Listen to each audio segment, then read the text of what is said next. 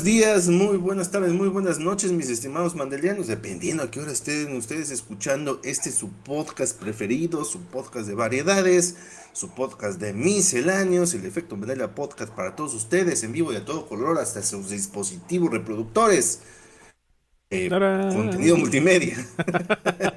eh, Muchas gracias por estar un capítulo el día eh, un capítulo más el día de hoy, el capítulo episodio número 73 de este su podcast preferido, número 73 y pues agradeciendo el favor de su emisión en eh, los dispositivos eh, móviles, en su computadora, en su pantalla, en su refrigerador inteligente que ya también reproduce en multimedia porque... Pues, ¿Qué pedo con eso? Yo cuando vi eso de... ¿Puedes, puedes ver la tele en tu, en tu refrigerador, es como, ¿para qué chingado?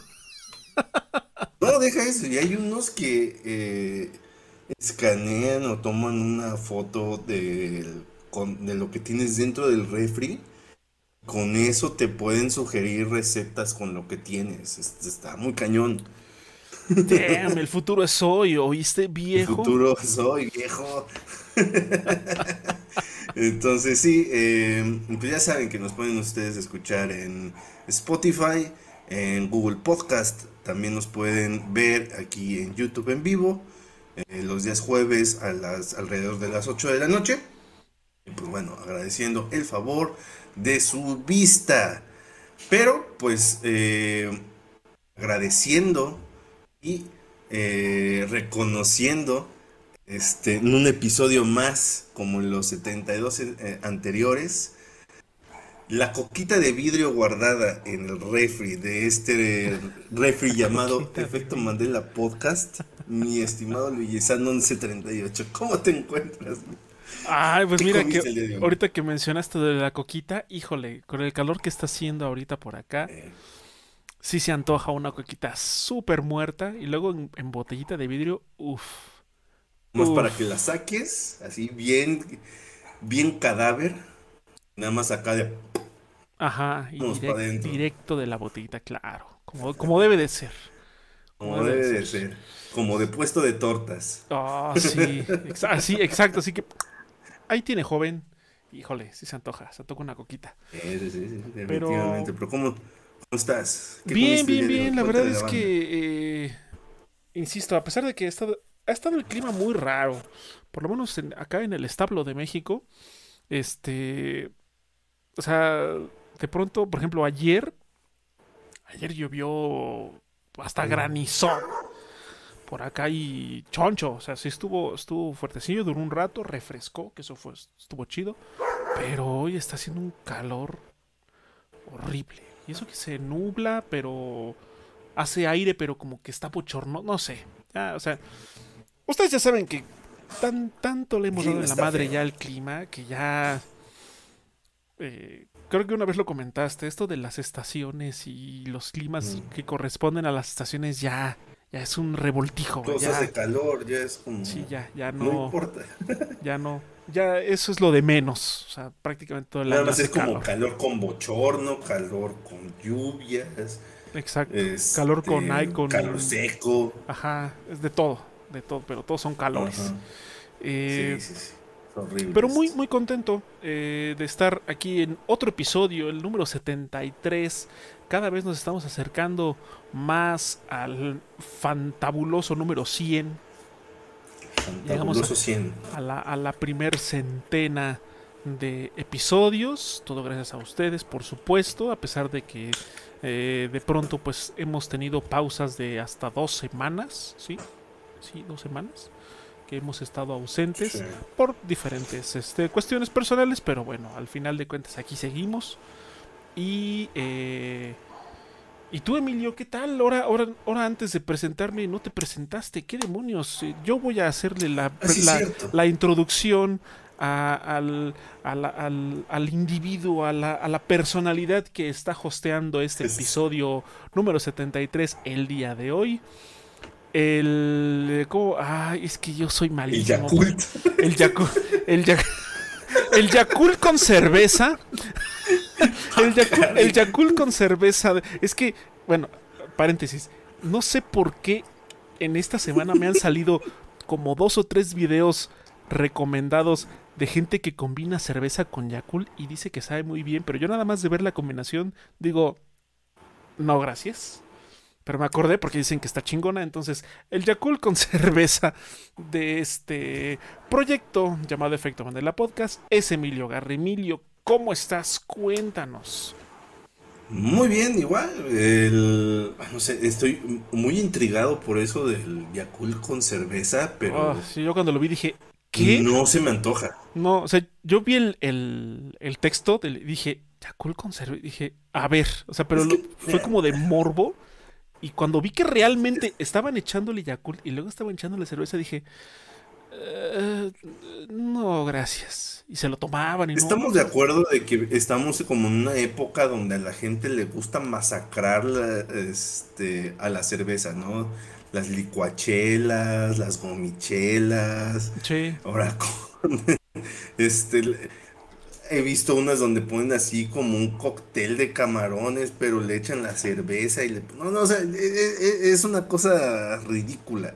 Entonces, ¿por qué la gente no puede tomarse una cerveza como gente normal, maldita sea, que la destapa y se la toma? Porque tiene que ponerle otra cosa. O sea, si quieres, si quieres verte muy, este, ¿cómo se llama? Experimental o, o, o, o que digas, oye, ¿sabes qué? Mira, la cerveza sola pues necesita echarle algo más, pues como una michelada, le pones su orillita de limoncito con salecita o con esta, ¿cómo se llama? La... Ay, se me olvidó el este rojo. El jugo de tomate. El clamato, ah, esas este madres. Clamato. clamato con cervecita, bueno, órale. Pero, o sea, luego... la michelada y la michelada con clamato ya es como clásicos. Exacto, sí. Pero es que luego hay micheladas que ya parecen que ya parecen floreros porque le ponen gomitas y hasta nada más falta que le pongan patas de, nada más falta que le pongan patas de pollo. Qué horror. No, des ideas porque sí hay estoy seguro ¿eh? que hay que haber un lugar donde se les ha de haber ocurrido.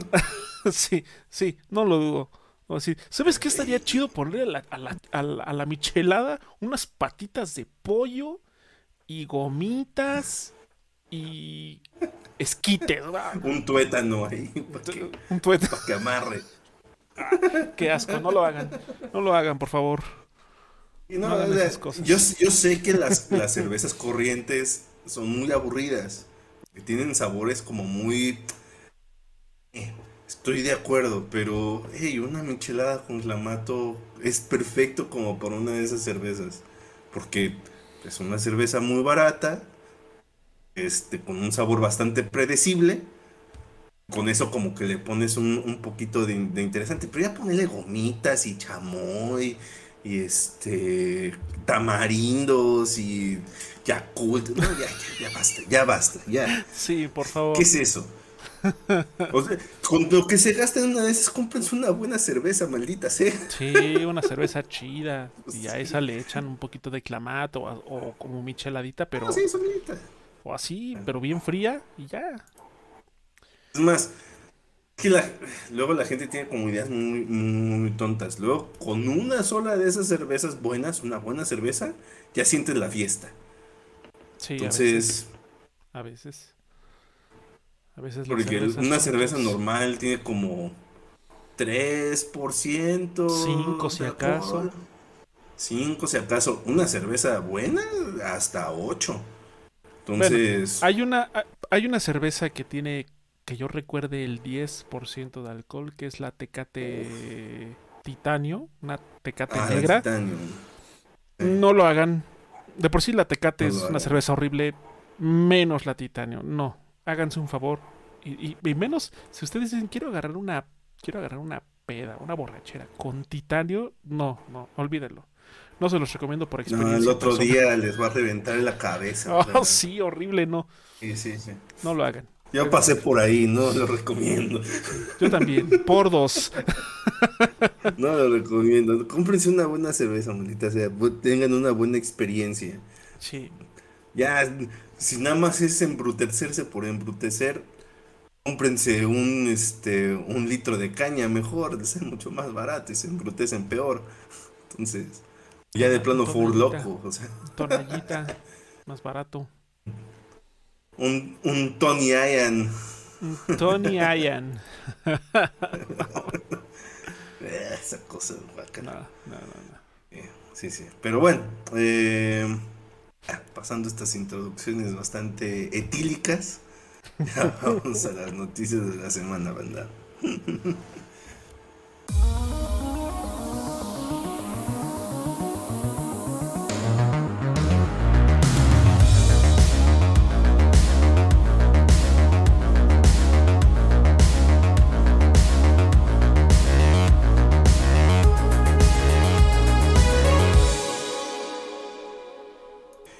Eh, mis estimados mandelianos, esta semana estuvo un poquito movida, sobre todo por una noticia que sucedió hace apenas unas horas, que pues sí, todo el mundo se lo esperaba, eh, era un secreto a voces, pero pues... Eso, un secreto sí suceden las cosas. Ahorita vamos a abordar esa situación.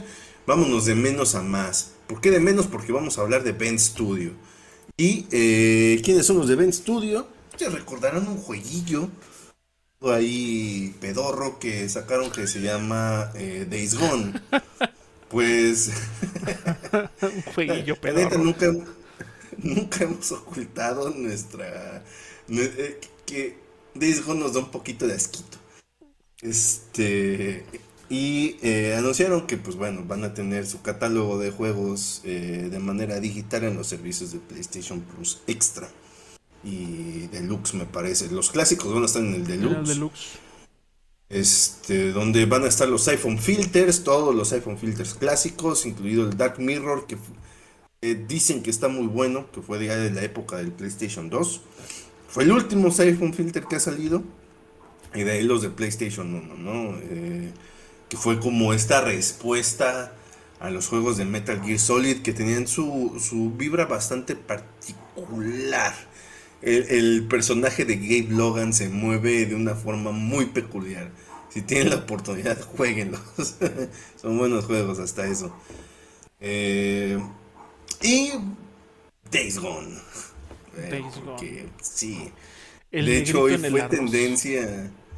Fue tendencia Days Gone y yo ya me estaba espantando. Dije, no manches, no puede ser que ya anunciaron una secuela. No me hagan eso. Y no, Afortunadamente fue precisamente por eso. Eh, Days Gone afortunadamente es una, franquicia muerta y ahí se tiene que quedar. es un juego... Eh, ok, vamos a poner las cosas sobre la mesa. Tiene ideas interesantes. Tiene mecánicas que funcionan. O sea, tiene cosas... la rueda de crafteo que tiene siento que es muy útil muy práctica y muy dinámica, porque donde go puedes hacer las cosas. Es como la de Horizon. Ajá. Pero con una capita extra. Sí, sí, en esa eh, parte sí no está mal. La parte de las hordas también está como padre cuando te enfrentas a una de las hordas, por muy ridículo que sean. Está padre porque sí como que te ponen a prueba como jugador. Pero nada más, eh, pues, el andar por todos lados con una motocicleta pedorra que todo el tiempo se está descomponiendo y que se le acaba la gasolina de volada, se maneja terrible. Los personajes son unos hígados de lo peor, el malo es horrible. Y el, twist que tiene a la mitad de la historia te dan ganas de darte un facepan tan duro que te perforarías el cráneo. y luego lo peor es eso, que es la mitad de la historia. O sea, ni siquiera es como dos tercios de la historia y ya la parte más pedorra que es la última, pues es cortita, no. Todavía le tienes que entrar ahí un muy buen ratote y es como de no. Por y aparte, el, área donde se genera, porque dices, bueno, la primera mitad es como mucho bosque, eh, hay mucho verde y etcétera. La segunda mitad es potreros lugares horribles. Secos, feos. Todavía peor. Sí, no. No, la verdad es que ese juego, a ese juego le sobra la mitad de su. Sí, sí, sí. Tendría que haber cavado ahí en la mitad y eh, lo otro, habérselo pensado mejor para un DLC o una posible secuela. Exacto. Haberlo trabajado mejor y quizá estaríamos hablando de un camino de redención no este, una franquicia que está muerta por méritos propios. Lo ganó a pulso, la verdad. Con la eh, pena. Yo no entiendo cómo tienen fans tan aguerridos eh, eh, el juego de Days Gone cuando es horrible. Pero bueno, les recomiendo los, los iPhone Filters, esos están chidos. Obviamente tienen que entrarle con una mentalidad muy abierta porque son juegos viejos, viejos. Entonces, sí, no, no, van a tener acá crafteo eh, en una rueda, ni, ni, van a poder seleccionar rápido sus armas, ni de ese tipo de cosas, ¿no? O sea, es, eh, juegos de hace 20 pelo de años. Así que eh, tómenlo con un granito de sal. por el otro lado, aprovechando que estuvo este boom, este renacimiento, donde nos, mm, por todos los agujeros posibles, eh, estuvimos viendo The Last of Us, pues Naughty Dog y Sony vieron la oportunidad perfecta para entregar otro The Last of Us parte 1, ahora en support para PC, ¿no? Entonces, que originalmente eh, se iba a lanzar justo después de que se acabara la serie. O sea, la serie me parece que se acabó el 15. Y dos días después, o sea, el martes siguiente, que sería martes 17, se iba a estrenar originalmente. Sí, Pero dijeron que se iba a atrasar porque necesitaban un poquito de tiempo, se iba a atrasar un par de semanas.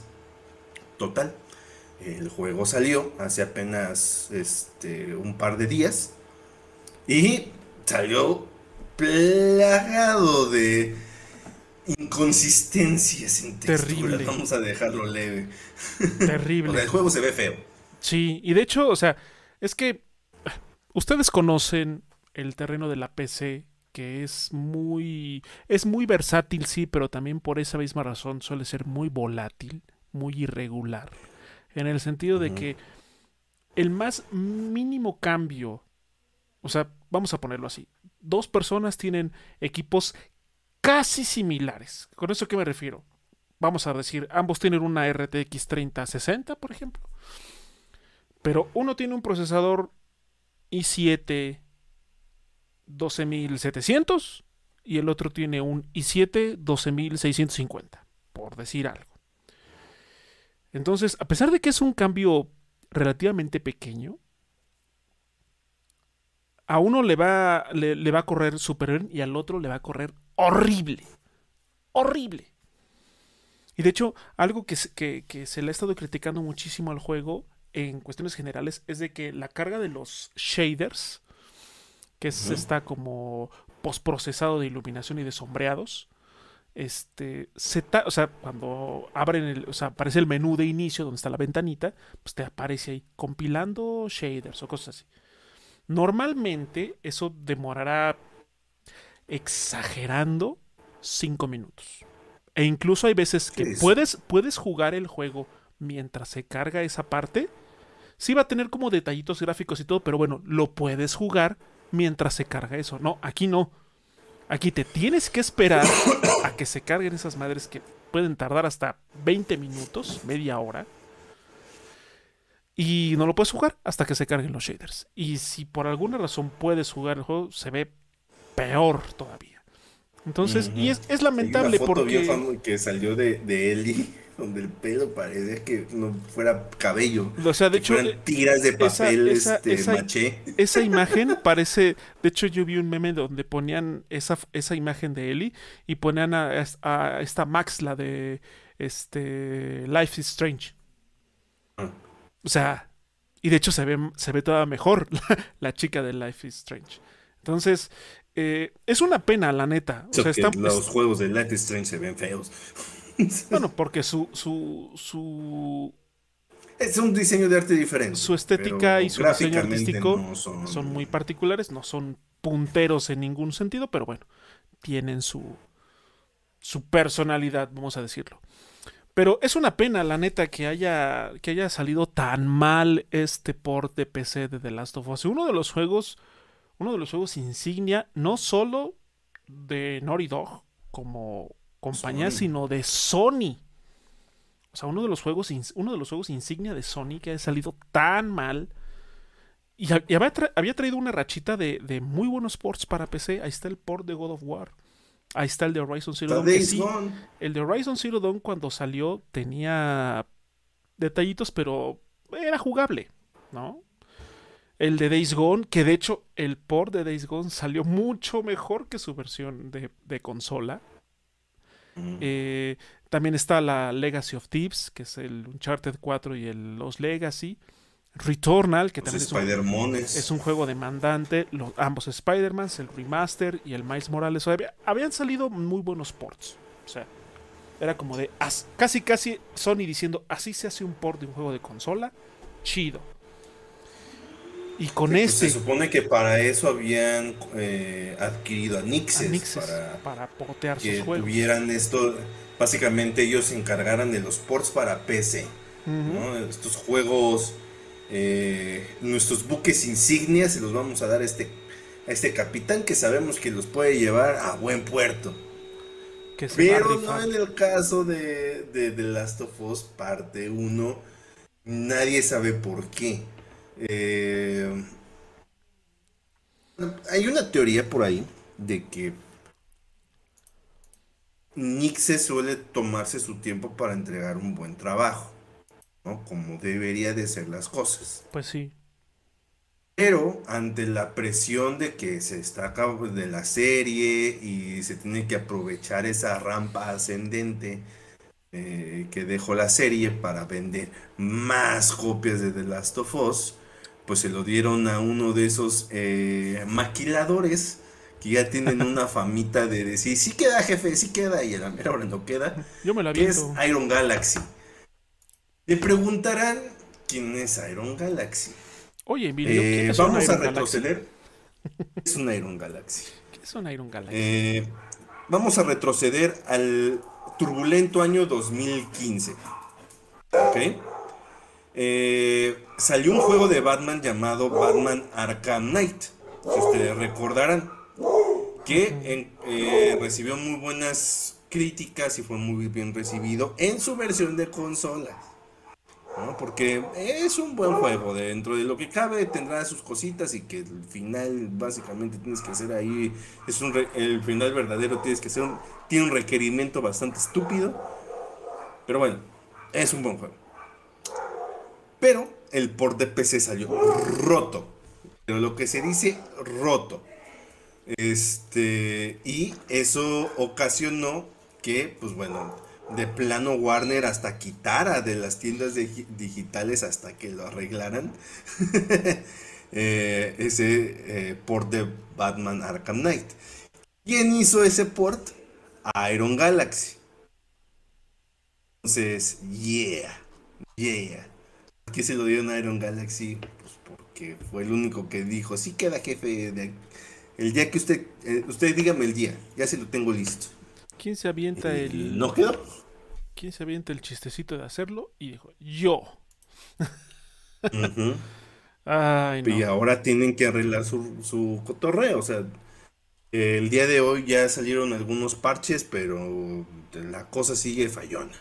Sí, Habrá que ver, porque el, originalmente el port de Horizon también salió eh, con bastantes problemas y eventualmente eh, quedó bien. O sea, con muchos parches, quedó un muy buen juego. De hecho, hoy en día en Steam tiene muy buenas calificaciones, mayoritariamente positivas. Positivas, sí.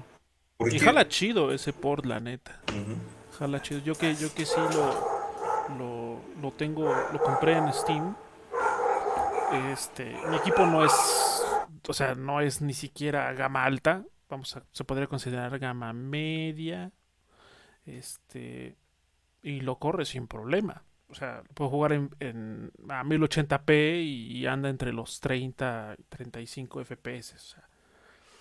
la verdad es que quedó, o sea, sí, tras un montón de parches, quedó un juego muy competente. Entonces, pues ojalá que le pase lo mismo a The Last of Us, porque es muy, muy decepcionante que un juego, insisto, un juego insignia de la compañía, pues haya salido tan mal en PC. y sobre todo se nota que eh, estuvo mal planeado desde el inicio, ¿no? Porque lo quisieron machear todo con lo de la serie y así no jalan las cosas. O sea, fue algo que se sacaron del trasero. Yo estoy seguro, porque esa, ese port lo anunciaron a mediados del año pasado. Eh, donde dijeron que para septiembre iba a salir The Last of Us parte 1 este, para eh, PlayStation 5. Eh, anunciaron lo de la serie que iba a ser en enero y el port para PC eventualmente. Entonces, creo que el plan original era, pues, como había estado trabajando PlayStation con sus ports, que salga cuando tenga que salir, cuando esté listo. ¿no? Sí. Sí, sí, sí. Pues, Naughty Dog también sacó la Uncharted de este Legacy of Thieves Collection que se tardó un montón. Eh, con ese juego se tardaron. Ahí sí se tomaron su tiempo, pero como campeones. Sí. Y salió bien, salió muy bien. Entonces uno no se explica este tipo de cosas por, para qué rushearlo. O sea, la historia nos ha enseñado hasta el cansancio de que cuando un juego sale a medios chiles, termina pagando factura. Siempre pasa así, entonces no, no, no se comprende eh, esa necedad. De Además, hacer las no, no, es como, o sea, tampoco es como si The Last of Us no, no, no fuera a vender bien sin el respaldo inmediato de la serie, o sea, tampoco. claro. Sí, es, que, es que hay que aprovechar el éxito de la serie, güey. Ese juego haya serie o no haya serie, de todos modos. va a vender. O sea, ya, así sencillo. Pero. Si Days Gone vendió. no sé. Que, no lo haga The Last of Us. No lo haga The Last of Us, pues, sería ridículo, ¿no? Sí. Eh, entonces sí, está, está complicado. Eh, ojalá arreglen su relajo porque vamos de nuevo, Iron Galaxy.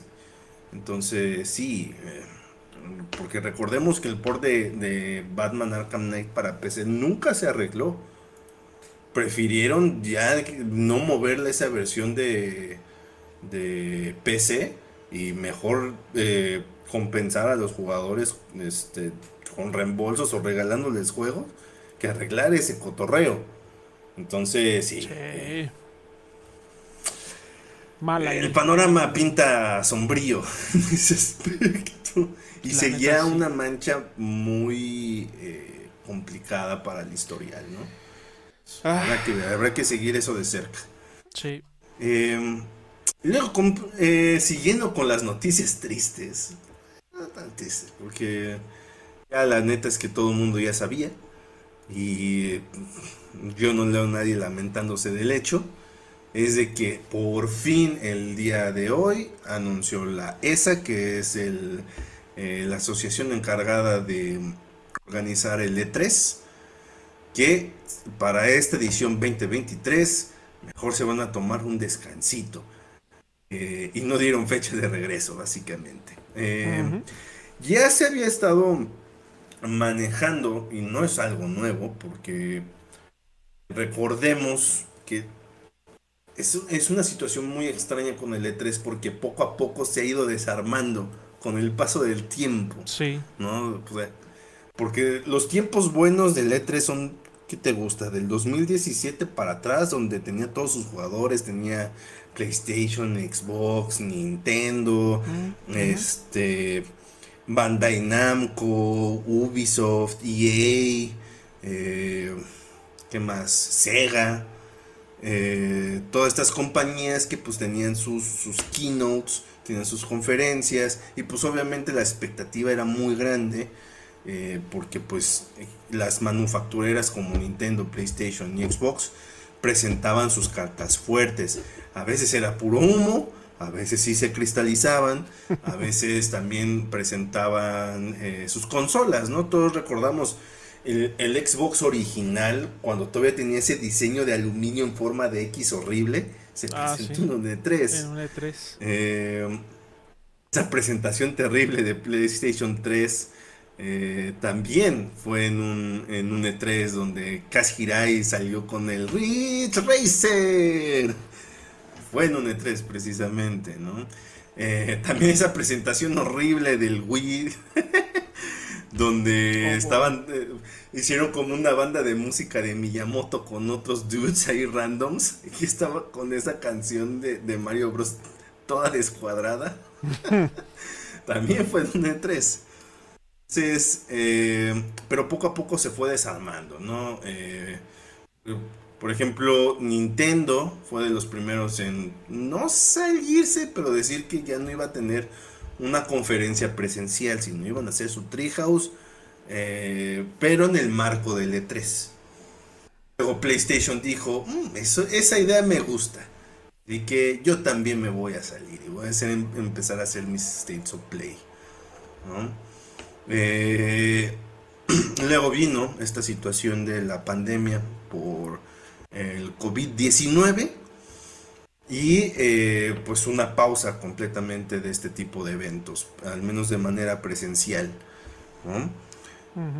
Lamentable esta situación y pues a final de cuentas para este trataron de muchas formas como de revivirlo, ¿no? De que si se va a hacer digital, si se va a retomar el presencial. Llegó el Doritos Pope y dijo, ah, ustedes no pueden, yo sí. Voy a hacer mi evento, hizo su Summer Game Fest que le comió el mandado totalmente. Sí, ábranse, perros. Eh, ajá, sí. Llegó y le dijo, a ver, presta. Y se lo quedó él. Y el E3 nunca se pudo recuperar. Este, básicamente, PlayStation eh, y Nintendo reforzaron su postura de que no iban a estar eh, con antelación. Ellos dijeron, no, esa no. Voy a tener ahí un trailer en el Summer Game Fest. sí, bien les va. Y este Xbox al principio estaba, no, sí, nuestro compromiso está con el E3 porque es un evento importante y al final también dijo, ¿saben qué? Yo me voy a bajar de este barco porque ya le, ya le vi un agujero y se ve que se va a hundir. También se salió. Con permiso. Ubisoft también dijo lo de, no, mira, sí, o sea, ya vamos a estar porque es importante para los fans. Se salió también. Hace un par de días Sega y Tencent también dijeron, no, hombre, este, ya, ya, ya lo, fue un, fue un placer este, tocar con ustedes, caballeros. Y se lanzaron del barco. y el día de hoy ya por fin se anunció de manera oficial que el E3 se cancela, al menos para su edición 2023. Ahora, em, salió un reportaje, o bueno, una nota de IGN, donde se le preguntó al presidente y director ejecutivo de la ESA, Stanley Pierre Luis, bueno, señor Pierre Luis, ¿qué pedo? Eh, básicamente. Así llegaron. A ver, ¿qué pedo? ¿Qué pedo? Dice, cuando se le preguntó qué salió mal con el evento de este año, Pierre Luis señaló los, los desafíos más grandes de la industria que resultaron ser demasiado grandes para superarlos. Señor, ¿qué salió mal? ¿Qué salió mal en esta ocasión? Sí. Todo. Siguiente pregunta. Siguiente pregunta. Eh, Dice, primero, varias empresas han informado que el cronograma para el desarrollo de juegos se ha modificado desde el comienzo de la pandemia de COVID. Esto tiene algo de sentido porque los tiempos de desarrollo de los juegos se han incrementado constantemente, pero no todo gracias al COVID. O sea, el COVID sí tuvo que ver porque pues se reajustaron algunas formas de trabajo pero ya los de por sí los desarrollos de los juegos, sobre todo en esta generación, son más largos. O sea, para que se den una idea, si quisieras el juego saliera hoy, tendrías que haber planeado ese juego como desde hace siete años. Nomás para que se den una idea. Pero ya tendría que estar en el tintero. Recuerden que también a partir de la pandemia eh, que, los juegos se retrasaran era ya algo casi obligatorio. Muchos juegos sufrieron de retrasos, de que pensamos que iba a salir tal fecha, va a salir más tarde, o va a salir el próximo año, o de plano no sabemos cuándo va a salir, pero lo vamos a postergar. Así, así ha venido siendo. Se han prolongado los tiempos. Exactamente. Entonces, la, lo del COVID solo hizo ampliar eso que ya se estaba haciendo.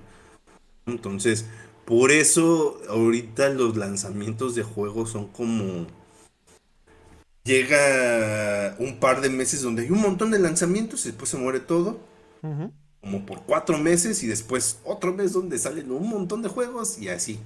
Porque todavía como que la industria se está adaptando a eh, pues esta nueva forma de trabajar o eh, organizarse de mejor manera, ¿no? Pero eso va a tomar tiempo. Sí, se va a llevar un Ahora,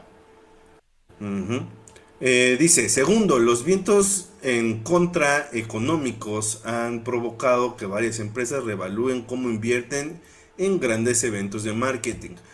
Lo dicho, o sea, eh, desde el boom del streaming, pues básicamente ya se veía venir que eventualmente las empresas eh, productoras de videojuegos iban a ver una ventana muy interesante ahí para ya no ir a eventos presenciales, o al menos no a todos, y mejor hacer eventos digitales, que les resulta muchísimo más práctico, mucho más barato, ¿no? O sea, eh, la, para hacer un State of Play o un Nintendo Treehouse o un Xbox ID, tienen que invertir una fracción del dinero de lo que harían si tuvieran que ir a un E3, pero una fracción, porque es poner, armar un escenario, luces, presentadores, eh, obviamente la escenografía. Recuerden que esos eventos solían hacerse muy rimbombantes, muy bombásticos, con, escenografías muy farolas, porque precisamente tenían que eh, apantallar a todo mundo. Inclusive, yo me acuerdo mucho en la de Xbox donde bajaron por 5 segundos un super auto y luego lo volvieron a subir. Eh, o donde ya hubo una presentación formal de The Last of Us Parte 2 donde el escenario lo hicieron con estas lucecitas, este, como en la escena esa de la carpa que está en The, Last of Us Parte 2.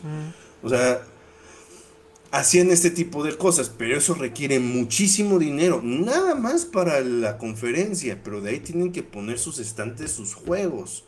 Aunque eso requiere más dinero y pagarle a personal durante una semana. Entonces, yeah. Eh, hacer un evento digital sale muchísimo, muchísimo, muchísimo más barato, ¿no? Y eh, tercero, las empresas están comenzando a experimentar con cómo encontrar el equilibrio adecuado entre eventos en persona y oportunidades de marketing digital. Volvemos a lo mismo, o sea, cuando ellos quieren presentar algo para eh, su público que sabe que los va a ver de una manera enfocada, mejor hace un evento digital.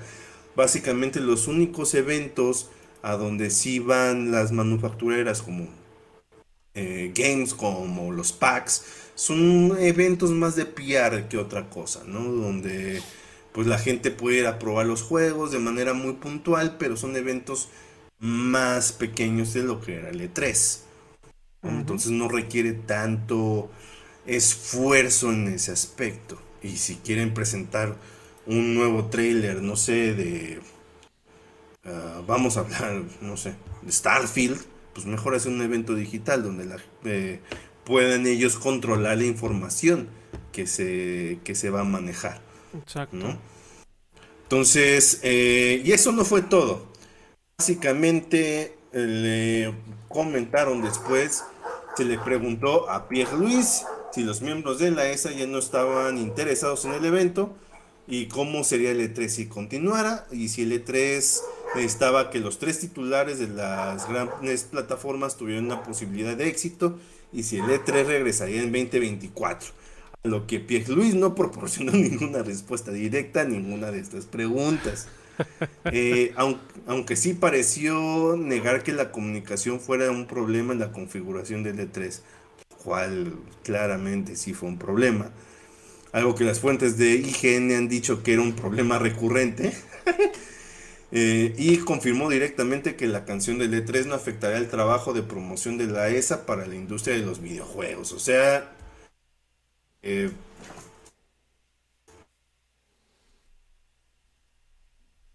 no sabemos. Ah, pensé que pensé que te habías trabado o se había porque se quedó así como congelado un momentito la imagen, pero no ya. ¿Qué pasó? este, entonces sí, eh, al menos el 2023 está totalmente cancelado. Habrá 2024, who knows, básicamente. Es un misterio. Y yo no lo vería el próximo año tampoco. O sea, no tardan en salir, en decir que el evento se va a reinventar para tener una presencia en el 2024 mejor que nunca, porque así ha sido los tres años anteriores y a la mera hora se va a cancelar. Pero tú qué opinas, mi estimado? Pues es que eh, los tiempos cambian y como en todos, si uno no aprende a adaptarse, si uno no eh, sigue ciertas tendencias o a lo mejor no las sigue como tal, pero sí trata como de agarrar ciertos elementos para mantenerse vigente ante los cambios que pues muchas veces están fuera de nuestro control, como lo fue la pandemia en su momento y demás pues es obvio que uno va a estar este, destinado a estancarse.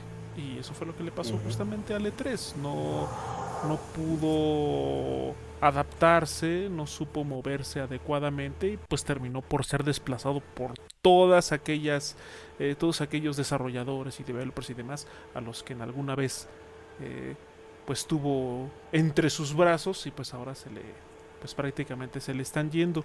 De hecho, eh, de hecho hace un comentario aquí eh, Chuck Strong, que de hecho, una disculpa Chuck porque con esto de que nos cambiamos aquí a, la transmisión en vivo con, con YouTube, luego no veo aquí el chat y de hecho no aparece, tengo que arreglarlo ahí en la interfaz, pero bueno. Nos hizo una serie de comentarios y uno de ellos dice, ¿recuerdan cuando dijeron que iban a llevar influencers y a los LA Lakers. ¿Se imagina? Ah, exacto. tiene que ver con Exacto, o sea, más o sea, se, guiaban como por, o sea, ellos no sé, tenían como esta como concepción de, ¿sabes qué vamos a llevar para traer más, más público joven a los chavos? Y pues no, definitivamente así no funciona. Eh, y pues, ah, tenemos, o sea, tampoco es que nos vayamos a quedar sin eventos, tenemos ahí el Mm. la, el Doritos Pow Festival, que pues prácticamente es el que va, vamos a decirlo así, a llenar ese hueco. Es que ya, lo ha estado llenando, o sea, no es nuevo. El primer este Summer Game Fest fue precisamente desde el 2020. O sea, fue el que se puso las pilas de tenemos tenemos los contactos, tenemos la tecnología, hagámoslo. Exacto. Entonces, pues ya, yo creo. la neta, estuvo medio inconsistente porque todos recordamos esa eh, conferencia del PC Gaming Show que estuvo de nada. Pero, se intentó y salió. Yo digo que el, el E3 ya. ya fue. Ya fue. Eh, Ahora la cuestión también es que pues el Summer Game Fest se mantenga al menos, que mantenga esa ese dinamismo, que mantenga ese nivel. Ha tenido sus altibajos, no es que sea un evento súper estelar, pero bueno, definitivamente lo es más que en sus últimos años del E3. Y a final de cuentas algo que tiene de ventaja el Summer Game Fest es de que pues siendo un evento del Doritos Pope, si alguien sabe organizar eventos y bien producidos es el, Doritos Pop. Entonces, al menos se ve que va a estar sólido un tiempo. ¿no? no sabemos cuántos años, pero un tiempo va a estar sólido, ¿no? Porque sabe organizar eventos. Sí. Eh, con un montón de comerciales y lo que quieran, pero buenos eventos. ¿Por qué? Porque aparte del señor de que tiene muchos contactos que, de patrocinios para poderlo llevar a cabo, yo estoy seguro que es el tipo mejor conectado de toda la industria. Eh, y puede tener a todos los jugadores grandes presentando algo en su evento. Entonces, sí, y luego la cuestión es de que es ese y luego los, los Game Awards a fin de año, ¿no? Y los dos eventos son del Doritos Pop. Cierto. Así que se ve que al menos en ese aspecto va a estar sólido un rato. Sí. No, no, no hay por qué preocuparse de tan, tan complicado. Pero ya veremos en un futuro. También hay que ver cómo la esa debería de rebrandear su evento, ¿no? Porque es, o sea, si bien ya no duele tanto, porque pues lleva muerto ya varios años en E3, este, aún así estaría padre que lo revivieran de alguna forma, de, hubiera un rebranding o un cambio de filosofía, un cambio de idea. No sé, o sea, estábamos platicando en la previa que quizá una buena idea es de que ya el E3 ya no se vuelva como ese evento rimbombante, eh, fantabuloso, de conferencias más grandes que Dios, sino un evento de conexión de fans con las marcas. Eso sería interesante de ver. Y sería algo muy posible de hacer. Pero pues a nosotros no nos pagan por eso, por solucionar ese tipo de problemas. Así es que se joden, solucionen ustedes. Exactamente. Pero bueno, cuéntenos ustedes, ¿qué, recuerdos tienen ustedes del, del, E3? O sea, ha habido momentos infames. Esa presentación del Xbox de aluminio en forma de X horrible. La presentación del Play 3. Lo del Wii con, con las marimbas. Este, lo del Kinect también, hubo ahí una presentación horrible. Eh, también la de Don Matrix con el Xbox One. Eh, ha habido momentos muy buenos. Por ejemplo, cuando presentaron Final Fantasy VII Remake, que la gente se volvió loca. Se volvió loca, literal. Estalló en euforia. Estalló en euforia, ¿no? Eh, también me acuerdo mucho lo de God of War. Eh, cuando, ese, cuando presentaron ese trailer que todo, estaba, todo el mundo estaba como muy expectante. Que pues estaban viendo en pantalla al menos un personaje que no conocían en ese entonces, Atreus, que inclusive tenía otro diseño que no fue el diseño final. Y luego apareció Kratos, la gente se puso como changos. Uno de los momentos padres del E3, ¿no? Eh, cuando salió Keanu Reeves en este en la conferencia de Xbox para pushear el Cyberpunk 2077 también fue un momento muy padre. Sí, de hecho. Es Keanu Reeves. El último, podrías, podrías decir que ese fue el último gran momento del E3. Ajá. cuando salió Keanu Reeves en, a decir You're breathtaking. sí. Y y de ahí se murió. Y de ahí llegó al tope y de ahí para abajo. se murió, se murió completamente. Entonces, cuéntenos, ¿qué otros momentos ustedes recuerdan?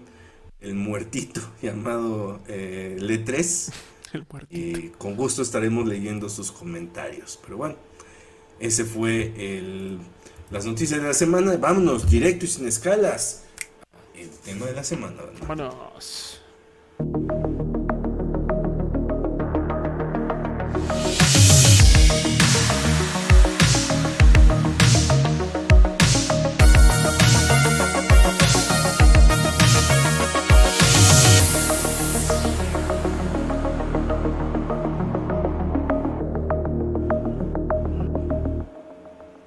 Bien, mis estimados malendianos, pues ya estamos aquí de vuelta. Y de hecho estaba leyendo acá los comentarios de Mr. Chuckstrong GTX. Eh, donde dice, ¿se imaginan la gente que ya había comprado su vuelo para Los Ángeles? Uf, no, pobres güeyes. y el problema es de que como está la situación ahorita, pedir un reembolso de ese vuelo, uff, va a estar puerco. Sí. Pero bueno, eh este tema, igual como siguiendo con esta tendencia como de platicar experiencias que hemos tenido nosotros como jugadores y que ustedes nos cuenten las de ustedes. Eh, hablar un poco sobre un tema escabroso, un tema rocoso, un tema bastante, bastante gris, un tema que causa incomodidad y causa cosquillas allí en, en el área de... Ahí. En el, ¿Cómo se llama? en el cine esquinas de mucha gente.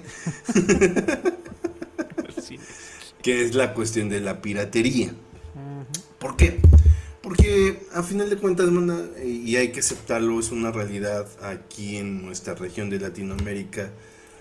Eh, por mucho tiempo, por muchos años, la piratería se volvió lamentablemente el estándar de cómo la gente consumía los videojuegos durante mucho tiempo, sobre todo en la época del PlayStation 2. Eh, la del 1. perdón, PlayStation 1 y también del PlayStation 2. Sí, claro, pero el 1 fue así como tus juegos de 10 pesos. sí, o sea, eh, que bueno, también ahorita vamos a comentar eso porque traía su riesgo, porque luego te podía tocar una versión japonesa y ya mamaste. a ver, pásala, güey. Te costó 10 pesos, pero a ver, mijo. Pasa el tutorial. A ver si lo entiendes. Entonces sí, eh, o que no funcionara el disco también. Era bien común que ese tipo de situaciones este, pasaran. ¿Por qué? Porque los juegos siempre han sido caros, sobre todo en esa época donde estaba el PlayStation 1 y el Nintendo 64, y creo que de Sega estaba, creo que era el Sega CD o el Saturno, debe ser uno de esos dos, creo que era el Sega CD. Eh, los juegos eran muy caros y aparte eh, con precios dispares, a a veces podían costar 40 dólares, a veces podían costar 60, a veces podían costar 80 eh, en sus versiones originales. Y aparte no eran tan fáciles de conseguir como ahora, no existía Amazon. Eh, como para que tuvieras eh, la entrega de tus juegos en la puerta de tu casa con toda la comodidad del mundo o una tienda especializada de videojuegos donde tú lo pudieras ir a comprar. Era de que a ver si en Liverpool encontrabas ese juego de pura chiripa que leíste ahí en una Club Nintendo. ¿No? Sí. Si acaso. Entonces era complicado comprar juegos en aquella época, complicado y caro, ¿no? Entonces, en la cuestión del Nintendo 64, pues sí, ahí sí no había forma, era tienes que comprar el cartucho original sí o sí. Y además yo me acuerdo que eran carísimos, yo me acuerdo que Carísimo. había juegos del equivalente de 80 dólares. Sí, o sea, yo me acuerdo, y me acuerdo muy bien porque un compañerito de la escuela, de la primaria, tenía el Nintendo 64 y cada que sus papás le compraban un juego era como de, ah, ya me compraron el Zelda, ah, ya me compraron el Mario, este, el Mario Kart 64 y cosas así. Y juego del año. Y yo me acuerdo una vez que sí le pregunté, que me acuerdo, oye, creo que fue con el Mario, Mario Kart. Dije, oye, ¿y ese cuánto te costó? Y me dijo, 800 pesos. O sea, 800 pesos a finales de los 90 era una lana. O sea, pagar 800 pesos por un cartucho de un juego era muchísimo dinero. O sea, poniéndolo en perspectiva, un. Un family trucho, un family de Fayuca, ni siquiera family original, un family de Fayuca. en ese entonces, con dos controles y tu cartuchito de 4444 juegos, todo, o sea, toda la consola y todo te costaba 200 pesos, 250 pesos.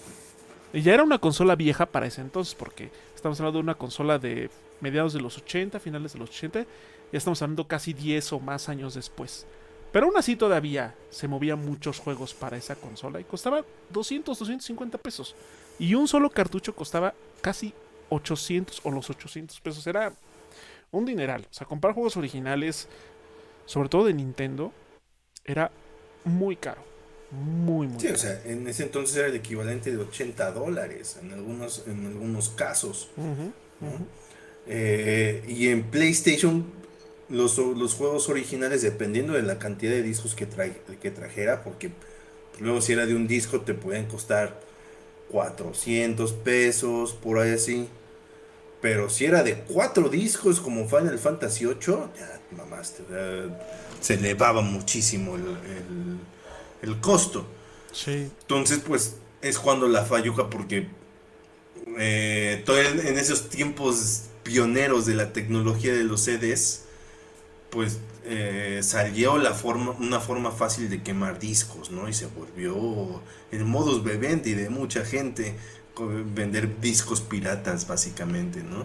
Y hasta con las portadas acá súper escaneadas que parecían, los veías de lejos y sí parecían los, los, originales, ¿no? Pero claramente no lo eran. Sí. Eh, suena, va a sonar muy feo, va a sonar muy eh, poco, eh, ¿cómo decirlo? Muy poco ético hasta cierto punto, pero gracias a la accesibilidad que dio la piratería en esa época, fue que el PlayStation vendió lo que vendió en esta región. Por esa accesibilidad, lamentablemente. Y el problema es de que pues obviamente se extendió todavía la generación del PlayStation 2 y del Xbox. O sea, eh, era común que, te encontraras un Xbox chipeado y hasta tuviera emuladores para jugar juegos de Nintendo 64 en ese Sí, sí era, era muy común. Y además, por ejemplo, con la, con la primer PlayStation, con la PlayStation 1, bueno, ya la gris o la que se llamaba como tal PlayStation 1 o PS1. O sea, ibas a un tianguis y te, y te la chipeaban por 100 pesos. O sea, tú llevas tu consola y yo quiero ponerle el chip. Ah, sí, te cobras 100 pesos. Te lo hacían ahí mismo y ya este te hacían el te lo probaban ahí con un juego pirata que ellos tenían y listo. Y ya, te podías comprar, podías ir al mismo tianguis a comprarte cinco juegos por 50 pesos. O a veces hasta te hacían como estas promociones de 1 por 10, 5 por 40, por ejemplo, ¿no? Y venían en su bolsita así con un papelito ahí todo cutre. Pero pues era lo que había. Y además, o sea, eso estamos hablando del terreno de las consolas, de los juegos para consolas. Los juegos para PC, bueno, eso era. Oh, no, e-, era rarísimo. Más. Era muy raro que alguien comprara un juego, este, por lo menos, insistimos, por lo menos acá en la región, en Latinoamérica y más específicamente en México. O sea, teniendo que tener mucha lana para comprarse juegos originales. Además, porque muchas veces la, en los tianguis te hacían la. Te hacían la jugada que te. Supuestamente te vendían el juego, pero te vendían la demo. O sea, te decían, ¿sabes mm. qué? A mí me pasó con, con Quake 2 en aquel entonces. O sea, yo fui a comprar el juego de Quake 2 y me vendieron la demo. Qué mal Así como de, oye, pero está incompleto. No, no es que. Ay, me lo tuvieron Así es que cambiar, pero sí, o sea, este, el, en PC era, y, estamos hablando de los 90 cuando ya estaba muy popular el formato CD, ni siquiera DVD, el formato CD.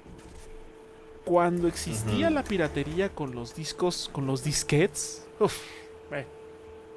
era todavía más, eh, eh, de hecho era un poquito más complicado hacer copias piratas de, juegos que venían en disquete.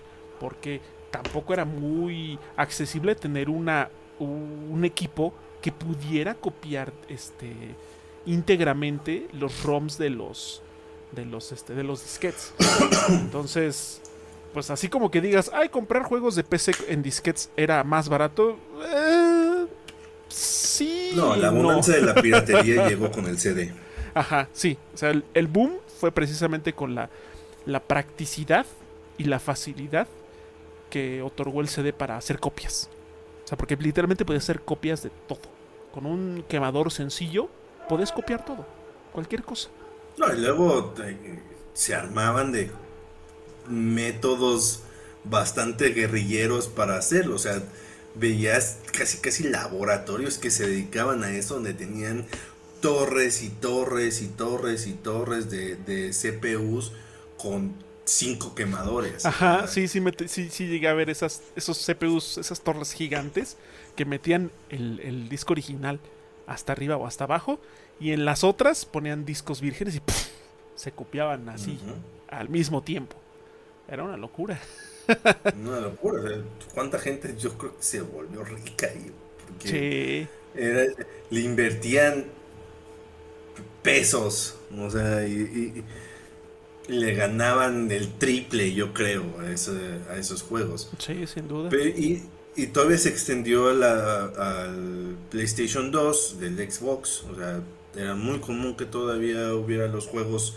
Es más, yo me acuerdo que para el PlayStation 1, el cuadradote, no el PCX, el, PlayStation original, el OG, este, el OG, había un aditamento que se le conectaba en, el puerto AV de atrás y eso hacía que pudiera leer VCDs, no DVDs, VCDs, este, que traían películas o a veces conciertos y también te los vendían piratas. Te los vendían piratas. Podías, ver, películas piratas en tu PlayStation con ese aditamento. Sí. Entonces, sí, yo me acuerdo que así vi la de Matrix. Y aparte porque me armé, o sea, siempre estaba los loco, banda.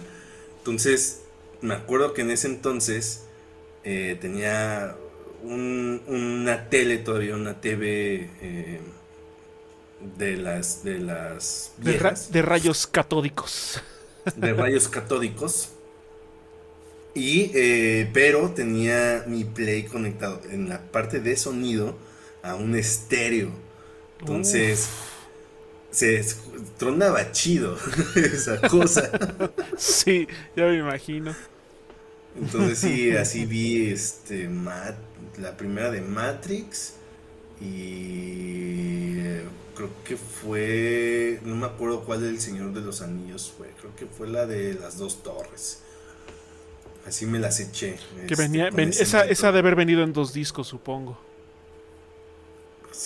Ay, no me acuerdo. Sí, porque esas, películas largas todavía venían en, dos bueno, el caso es de que ahí no murió la cosa. O sea, por parte de PlayStation, como hizo cambio de formatos el Blu-ray, que ahorita es el estándar, eh, y, pero en ese entonces era la novedad, el que se quedó con los DVDs fue eh, Xbox.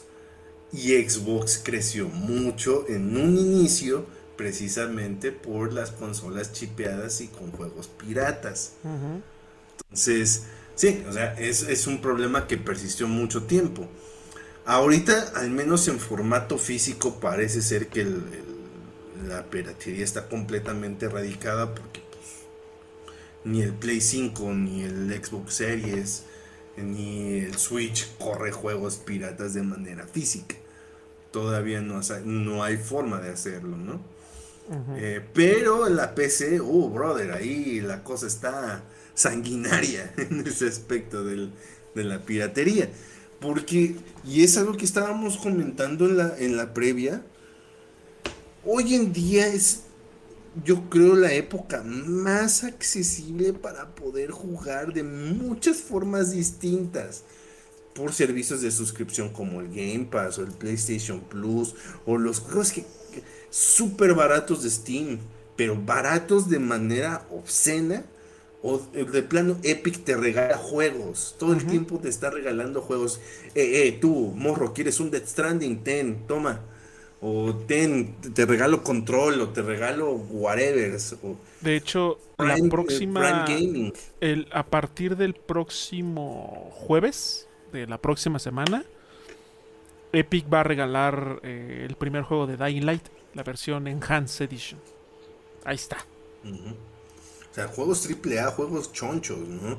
El catálogo de Game Pass y de PlayStation Plus está plagado de juegos este triple A y juegos indies de, muy buena categoría por un precio mensual, la verdad, bastante ridículo, ¿no? pero hay gente que aún así quiere piratearlos, ¿por qué? Porque ya cuando la, la cosa es tan accesible, la cosa es tan barata, tan fácil de acceder a ella y aún así la pirateas, es porque la neta You're miserable boy. Hay un problema ahí. Sí, fíjate que. Hay un problema eh, ya de fondo en la persona. Ya no, ya no es del contenido. Sí, sí, sin duda. Y es que justo, o sea. Me ha tocado ver en grupos de, de Facebook, de Steam, que yo por ahí ando en dos, incluso también me, me ha tocado ver en Twitter, que por ejemplo se, se, lanza un juego en PC o se va a lanzar, se anuncia que se va a lanzar X juego en PC y lo primero que mucha gente pregunta es cuándo va a estar disponible en el Steam verde o en torrents, mm. ¿no? O sea, es lo primero. ¿Cuándo va a estar para descargarlo pirata? O oigan, ¿saben cuándo ya el amigos o otros otras personas o grupos de personas que se dedican justamente a hacer como estos cracks o a alterar el código del juego para que pueda uno jugarlo sin de manera pirata y a veces incluso hasta jugar el componente online en un juego pirata porque hay juegos que así son que modifican ahí el código no sé qué cosas hacen que lo ponen así ahí está y también puedes jugar en línea siendo pirata eh, la verdad es que o sea quizá y eso no estoy justificándolo ojo pero puedo ver que una persona lo haga con juegos que van a salir nuevos y de 60 o 70 dólares. No lo justifico, pero puedo verlo. Pero ¿qué pasa cuando hay gente que pregunta o busca juegos que ya no son tan nuevos? Además de que ahora últimamente los juegos se devalúan rapidísimo. O sea, en un año el juego lo puedes encontrar a un tercio de su valor de inicio. Así de sencillo.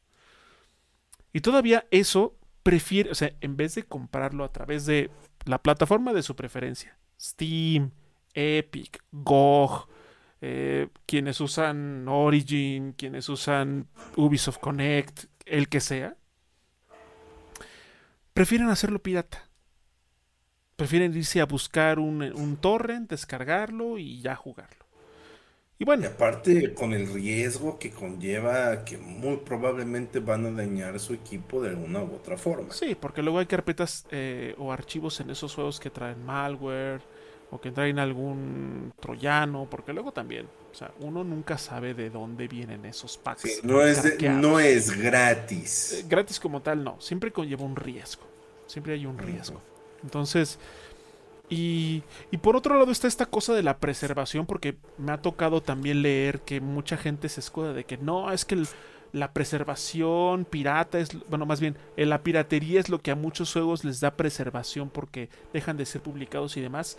Sí y no, o sea, sí porque desafortunadamente hay publicadores, hay desarrolladores que le dejan de dar soporte y dejan de tener disponible en plataformas legales algunos de sus juegos. Como de hecho ahora EA en estos días o en los próximos días. Los Bad Company. Va a retirar el Bad Company 2, el Mirror's Edge, no sé si el 1 o el Catalyst. El 1. El 1 los va a retirar.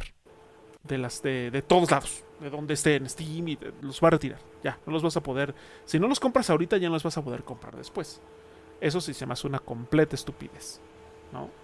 O sea, si son juegos que tienen componente en línea, que solo dependen del componente en línea y por los servidores que cuesta mantenerlos y tienen más de 15 años, bueno.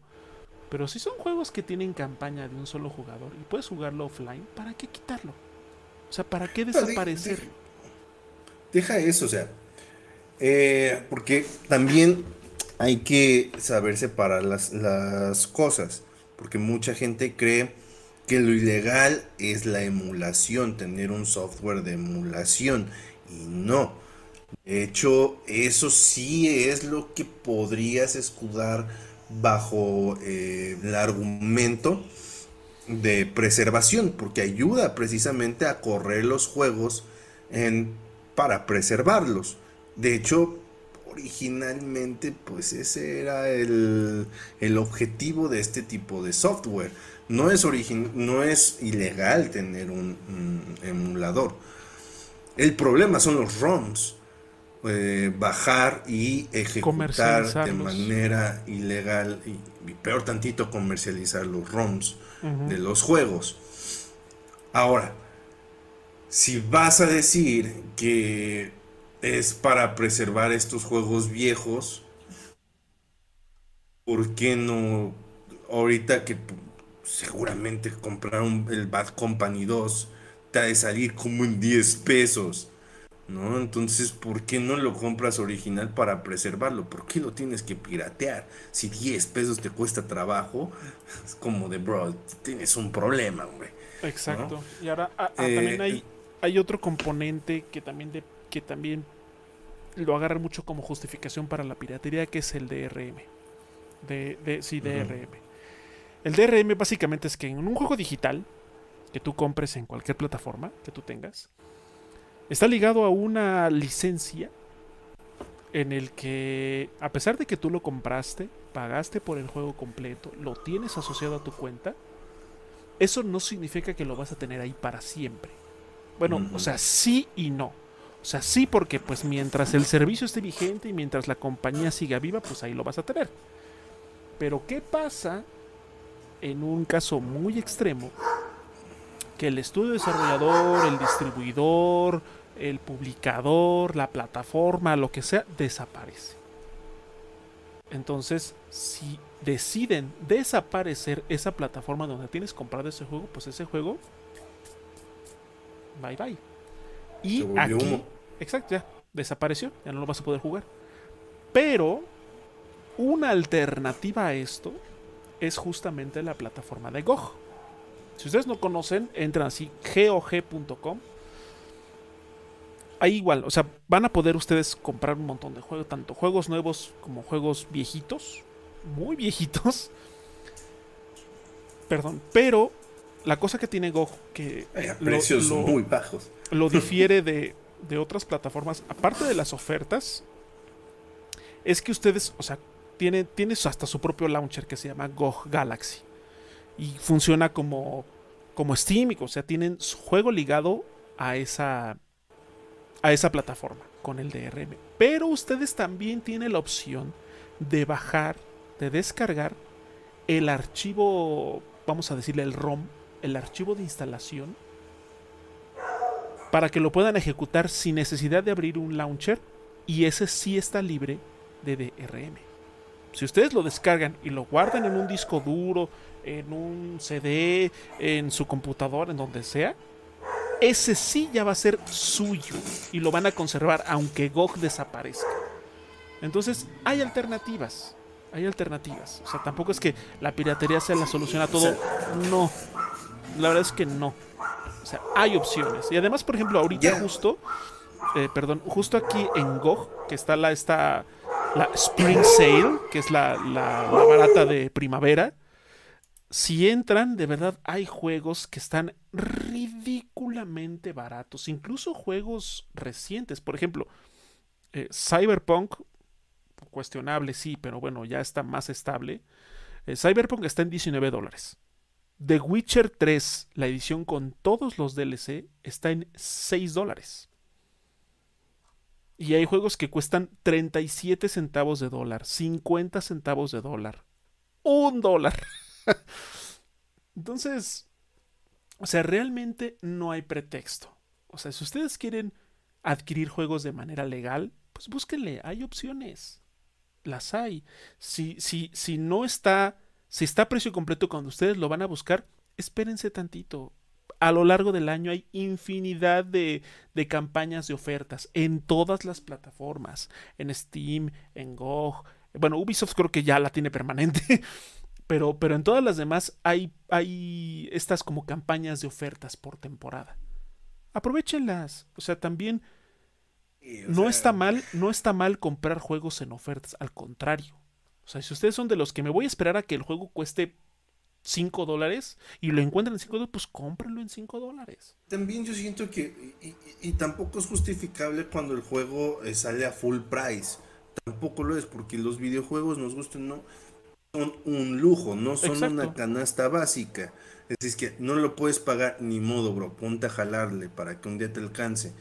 Porque eso de que, ay, no me alcanza porque no sé, soy estudiante o no gano lo suficiente, pues ni modo, así nos pasa a todos en distintas etapas de nuestra vida. Y no por eso tienes que básicamente robar el trabajo de otra persona. Exactamente. porque es lo que estás haciendo, te estás robando y apropiando de un trabajo que no es tuyo. Entonces, no es justificable inclusive el precio de los videojuegos. O sea, ahorita estábamos hablando de la de eh, lo barato que ya es jugar, ¿no? Al menos en los juegos que ya llevan un tiempo fuera. Que pues es ridículo, o sea, inclusive, vaya, Game Pass. Tienes muchos juegos día uno, día de lanzamiento, cuando se estrenan por una mensualidad de 200 pesos. Entonces, de 200 y madres, ¿no? Sí, 230. Eh, no puedes pagar eso, bro. O sea, mejor creo que tienes otras prioridades en la vida que, que deberías atender antes, la sí, y además esa, inconsistencia de algunas personas, y digo inconsistencia porque pues, sí lo es, realmente lo es, que tienen, oye, es que tengo mi, mi, mi PC Master Race con una RTX 3090 Ti y 32 GB de RAM y un i7 o i9 de decimosegunda generación o un Ryzen 7 5000 no sé qué y un monitor de 2K eh, o 4K 200.000 Hz y bla bla bla bla bla. Ah, no, pero es que voy a, descargar los juegos este por torrent. Es neta. Es como, ¿sabes cómo se me, me imagino eso? Como la banda que tiene su casa en obra negra, pero eso sí, tiene pantalla de 60 pulgadas, loco. Ándale. Pagada a, tres años de paguitos en Coppel, ¿no? Pero ahí está la pantalla. Es como, güey, no, o sea, no. No. no, no, ya no es justificable, no es justificable. Hoy en día es tan fácil, tan sencillo y muchas veces tan barato. Güey, o sea, Aparte también es como ponerse en la perspectiva o en los zapatos del creador de ese producto que estás pirateando. O sea, si según tú es un juego que, te gusta, es un producto que te gusta, es un producto que quieres ver más en un futuro, pero básicamente al, al piratero lo estás apuñalando por la espalda, ¿no? O sea, si algo te gusta, algo quieres ver más en un futuro, lo apoyas. ¿Y cómo lo apoyas? Pues dándole tu dinero. Pues sí.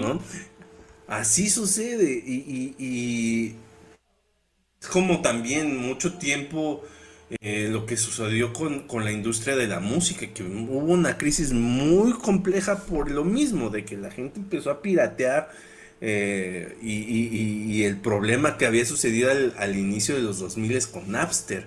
Por lo mismo, porque la gente se sentía con el derecho de apropiarse de las canciones de los artistas, nomás porque sí, nomás porque soy fan. Y dice, no, brother.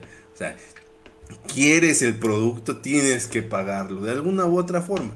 Se ha ido modificando con los años, de hecho ya hoy en día es muy las ventas de discos ya no son lo que eran porque eh, tenemos el streaming, ¿no? Entonces, pero ya hay plataformas donde tú puedes apoyar de una manera completamente legal y teniendo la música en tu dispositivo, como Spotify o como Amazon Music, donde tú pagas una mensualidad y una parte de esa mensualidad le llega al artista que tú quieres apoyar con tu reproducción, ¿no?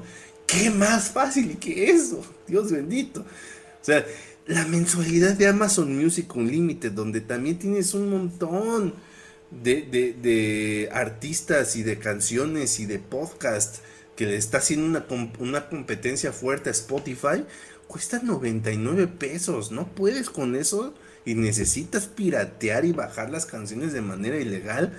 Güey. o sea. Creo que o, hacer un montón de chanchullos para bajar las para bajar los videos de YouTube y pasarlos a canciones es como de vato, güey, o sea, no, no, o sea, en, lo que hiciste todo ese chanchullo hubiera sido más fácil que consiguieras esos 100 varos para pagar el servicio, güey. La neta. Exacto. Entonces, y aparte que también conlleva un riesgo, como estamos diciendo hace rato.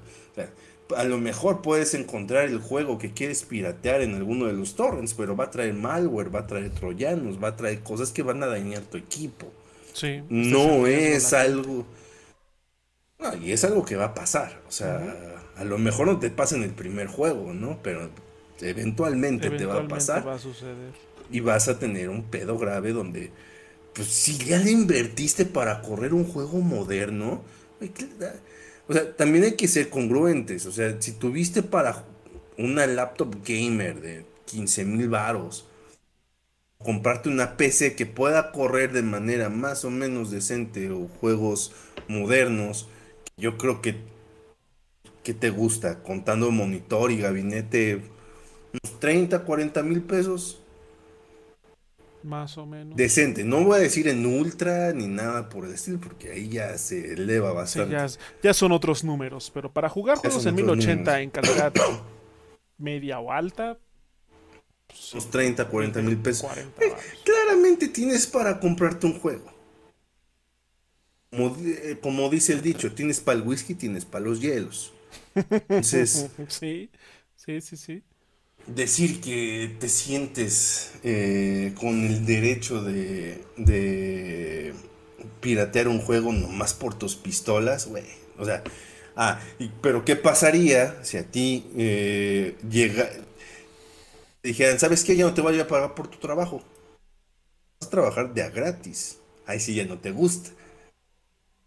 Entonces, ¿por qué pirateas los juegos? Es lo mismo. Tú le estás diciendo lo mismo al creador del videojuego. No va a quedar con tu trabajo de gratis, güey. pues sí. sí. Sí, Y es que además hay otra, hay otra, este. Hay otra cuestión ahí que sucede. Quizá no tanto, pero sucede. Es que hay personas que dicen, ok, ese juego me llama la atención quiero ver qué tan bueno está, si me gusta, si no, pero lo que voy a hacer es, lo voy a buscar pirata, lo voy a jugar y si me gusta, lo compro. Si no, lo desinstalo y me olvido de él. Hay personas que usan ese, o sea, que usan la piratería como plataforma de prueba.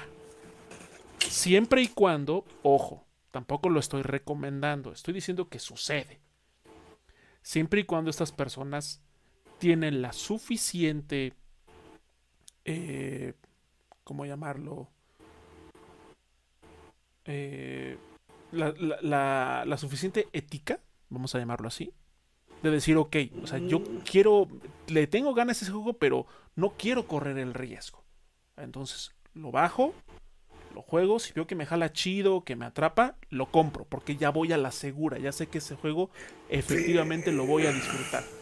Ha, pero no ha sucedido, o sea, sucede. Pero es que, por ejemplo, Steam ya eh, tiene esta cuestión de que tienes hasta dos horas para jugar el juego y si no te gustó te reembolsan, te reembolsan el dinero. Entonces, ¿cuál riesgo?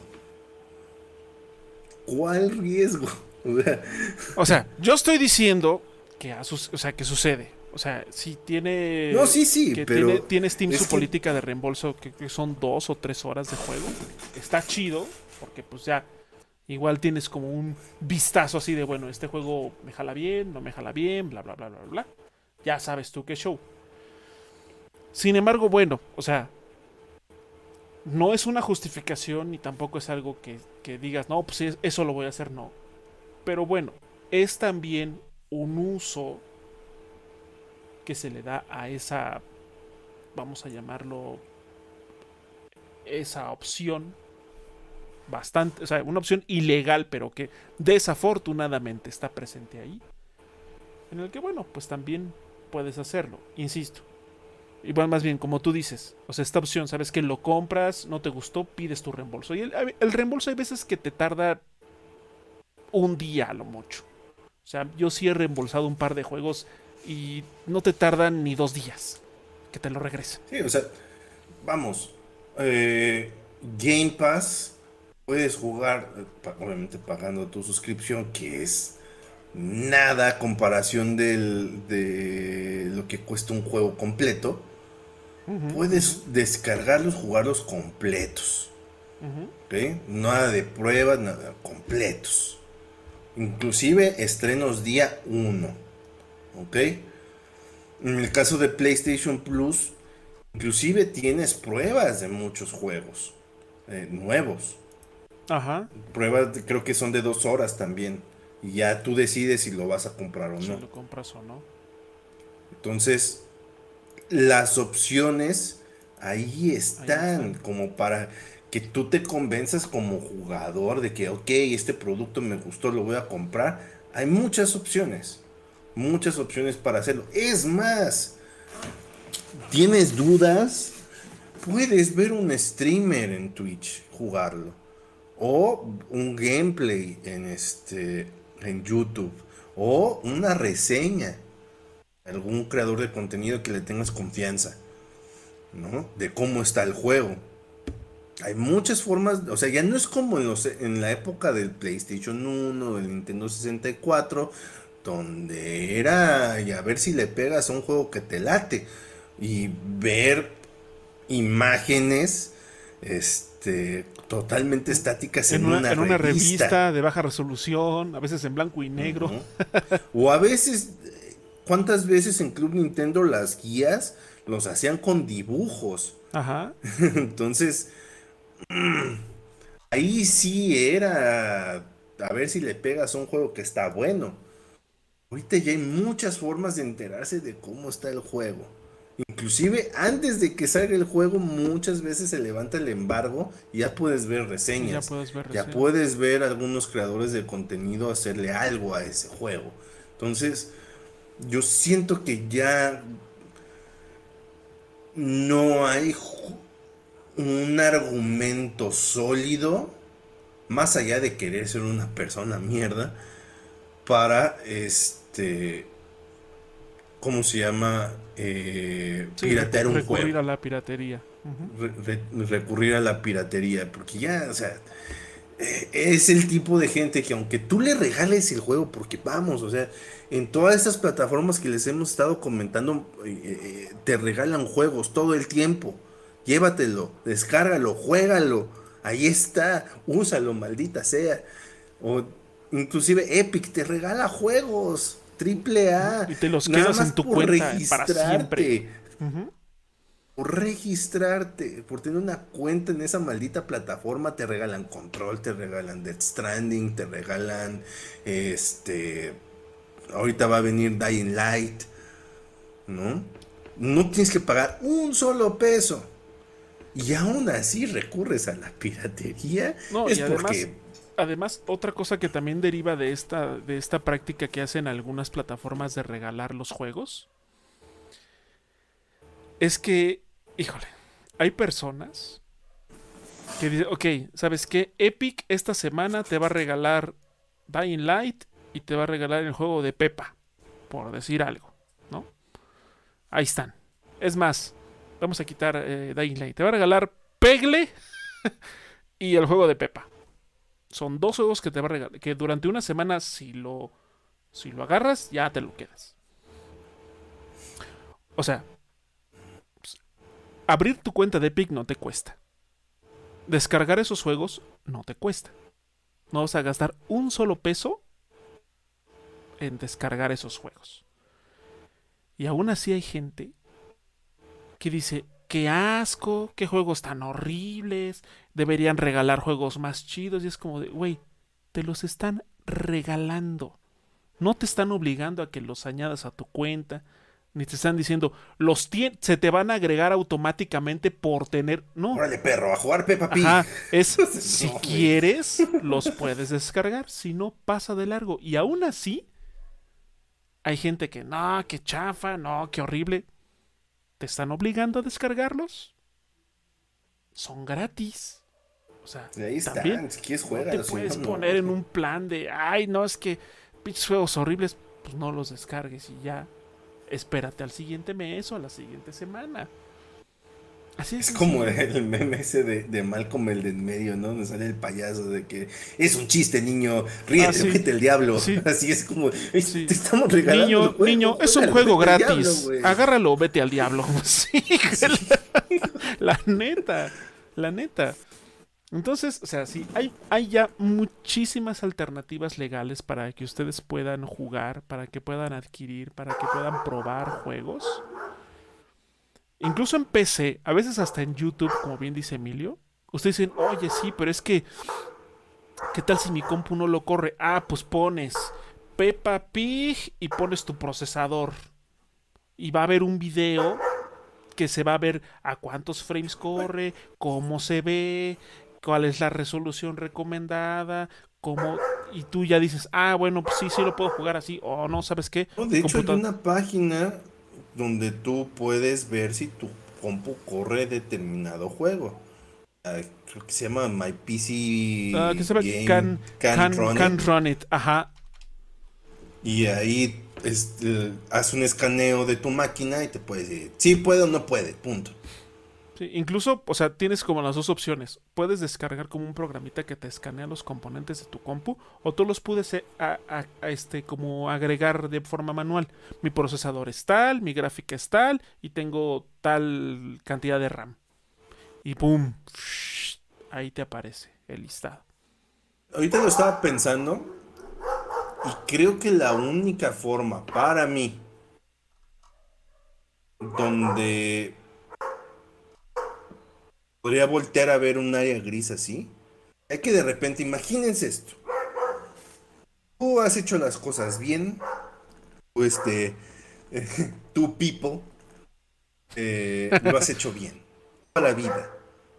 Compras tus juegos, hagas lo que se tiene que pagar en la plataforma de tu preferencia estos juegos, los disfruta, todo chido, tienes tu biblioteca, de repente te compras algún juego físico, ¿no? Nomás para, porque te gusta tener ahí la cajita, o cualquiera que sea la razón. Pero un día, los corpos dicen, vamos, estamos dinero, estamos surgidos de dinero, y no nos importa ser unos malditos ojetes. Y dicen. Tienes tu biblioteca. Pero ¿qué pasaría si ahora tu biblioteca tiene una barrera de pago? Para acceder a tu biblioteca tienes que pagar. Ahí sí dices, oh, Damn. qué mierdas. O sea, aparte de que pagaste por tus juegos, ahora para acceder a esos juegos que pagaste, tienes, que, volver a pagar una mensualidad. No mames. Ahí sí ya sería como de, güey, Sí, no. Mejor dejo de jugar. ya, la con eso. La neta. Sí, eso ya sería el colmo. El colmo de la burla. Pero esperemos que no suceda. Pero no lo veo tan descabellado, ¿eh? Esperemos que no suceda. Y mira, yo creo que si sucede, la neta sí. Sí va a haber pedo. o sea, la We Riot. Sí, sí va a haber La gente sí Sí, sí, va a haber. Sí, o sea, si tú dices, ok, tienes 150 juegos en tu cuenta de Xbox o 150 juegos en tu, en tu cuenta de, PlayStation o en tu cuenta de Steam, lo que sea. Ah, bueno, mm. pues para poder jugarlos le vas a tener que entrar con... vamos a poner una, cantidad pendeja. Vamos a decir, vas a tener que entrarle con 5 dólares al mes. O sea, a, pesar, hablando en el gran esquema de las cosas es una cantidad pequeña, ojo, estoy hablando en el gran esquema de las cosas. Sería una... Aún así tienes que volver a pagar. es una completa estupidez. Y la gente, los usuarios... Vean, o sea, dirías... Dirías, oye, es que eso es una estupidez y eso no puede ser. Sí puede ser. Vamos al ejemplo de Costco donde tú vas a un supermercado y paga los productos que te estás llevando. Sin embargo, para entrar tienes que comprar una membresía. ¿No se puede? Sí, pero creo que ahí es más como por el valor agregado que te dan los productos y los precios. Pero es que aún así tú estás pagando tú estás pagando tus productos en la caja. No, no, sí. O sea, no estamos hablando de valor agregado. Eso, ok, puedo verlo. Pero estás pagando tú tus productos que te estás llevando. Estás haciendo un precio doble pago. que lo pongan. Aún así tienes que comprar una, una, una, membresía para tener acceso un año a esa tienda a comprar cosas. Para que puedas entrar y te den el privilegio de pagar por los productos que estás consumiendo. Entonces, no está tan descabellado si lo ves así. No des ideas, amigo. no des ideas, no des ideas. Porque qué tal si ahorita, ojalá alguien, o sea, imagínate que alguien, eh, el señor Sony, el señor Microsoft, el señor Steam, dice, oiga, ¿ya vio este podcast? Mire la buena idea que dice. no. No, no, no, O sea, desafortunadamente en una en un ambiente tan corporativo y tan hambriado de dinero es algo que lamentablemente sí tiene cabida a suceder. Híjole, sería es que una ve lo que sucedió ayer, ayer o antier, donde el Elon Musk básicamente dijo, estamos surgidos de lana, así que si la gente quiere que tengan visibilidad sus tweets, que pase por caja. Bueno, pero también es Elon Musk, ese güey. Eh, pero es que, o sea, estamos de acuerdo de que si lo hace Elon Musk es muy fácil que otros eh, corpos lo copien. No, pues sí, se corre ese riesgo sin duda. Uh ese, ese güey puede, yo también. Estúpido Elon Musk. Fuck Elon Musk. Sí, en la vida hay una máxima innegable, banda. Si es malo para Elon Musk, es bueno para la humanidad. Ahí está. eso lo pueden poner eh, como comentario así con, el hashtag. o lo pueden poner en, en Twitter. Acuérdense, hashtag bueno, no sé si permita un hashtag tan largo, así como si es malo para Elon Musk, es bueno para la humanidad. Eh, se puede, pero. Pero, ah, o si no. como comentario ya. Ajá, o si no, le pone, pues lo ponen como comentario, como, como un tweet, y le ponen el, el, este, el hashtag Fuck Elon Musk. Fuck Elon Musk. Boom. sí, sí, sí. Ah. ya basta de estos corpos. Que ya, malditos. Básicamente nada más o sea, no, no eh, agregan nuevas. Sus mecánicas sorpresa realmente son asaltos a mano armada. O sea, es. ¿Cuál? Ya basta. No queremos eso. O sea, ¿por qué? Porque también siento que la banda y los gamers en general. Hoy en día, la gran mayoría ya agarraron la onda de que es súper fácil jugar y pagas tu mensualidad del servicio que quieres o pagas un precio ridículo en Steam o en Epic tienes tu juego, hombre. Entonces estamos haciendo las cosas bien. No lo jodan. No lo jodan. Sí, sí, sí, sí, sí, eh, de no ser así, nunca pasaría el, hito que sucedió ahorita con, con, eh, con Elden Ring, que vendió 20 millones de copias. 20 millones de copias en un año. Elden Ring, un juego de un nicho así de chiquito. Súper chiquito. O sea, es un juego Souls. O sea, ya saben que los juegos Souls son de un nicho muy pequeñito. O sea, no es un producto tan mainstream como un FIFA. No es un Call of Duty, no es un FIFA, no es este un sí, o sea, no son GTA. Ajá, o sea, no son juegos así super mainstream como bien dice Emilio.